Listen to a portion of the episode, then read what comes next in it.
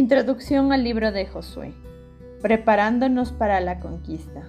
Sirviendo a nuestros hermanos. Josué 1, versículos del 13 al 17. Acordaos de la palabra que Moisés, siervo de Jehová, os mandó, diciendo, Jehová vuestro Dios os ha dado reposo y os ha dado esta tierra.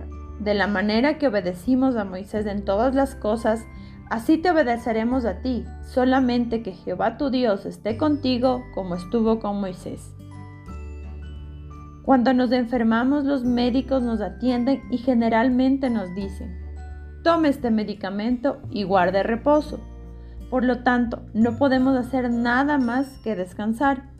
Un cuerpo sano, una mente sana, un espíritu sano hacen que una persona rinda en todas las actividades y servicios que tiene que hacer pero, ¿qué pasa cuando un cuerpo no ha descansado?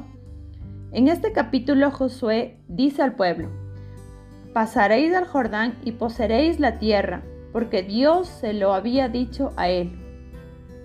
Honramos la verdad del Señor cuando no nos tambaleamos ante sus promesas.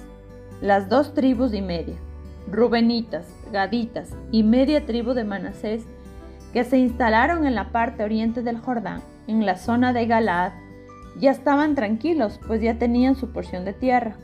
Sin embargo, en Números, capítulo 32, podemos ver cómo ellos prometieron ayudar a sus hermanos a cruzar el río, pelear junto a ellos y así ayudar a conquistar la tierra prometida entre todos. Aquí podemos ver que los más fuertes ayudaron a los más débiles.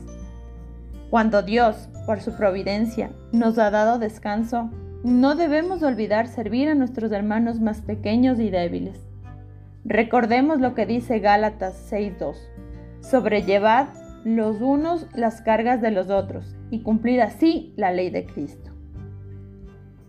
Hermana, usted hoy puede estar llena de fuerza y ánimo, por lo tanto la invito a que dedique un día de servicio hacia sus hermanos, más pequeños y débiles, como hablándoles de Cristo a los que no lo conocen, sirviendo en el templo.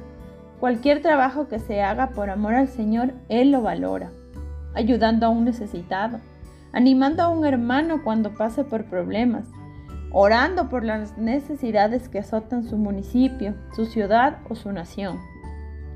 Sin embargo, si está cansada, ore para encontrar en el Señor el oportuno descanso, tal y como dijo Jesús en Mateo 11:28. Venid a mí todos los que estéis trabajados, y yo os haré descansar, y así poder servir con amor a los demás, ya que de esta forma demostramos también el carácter de Cristo en nosotros.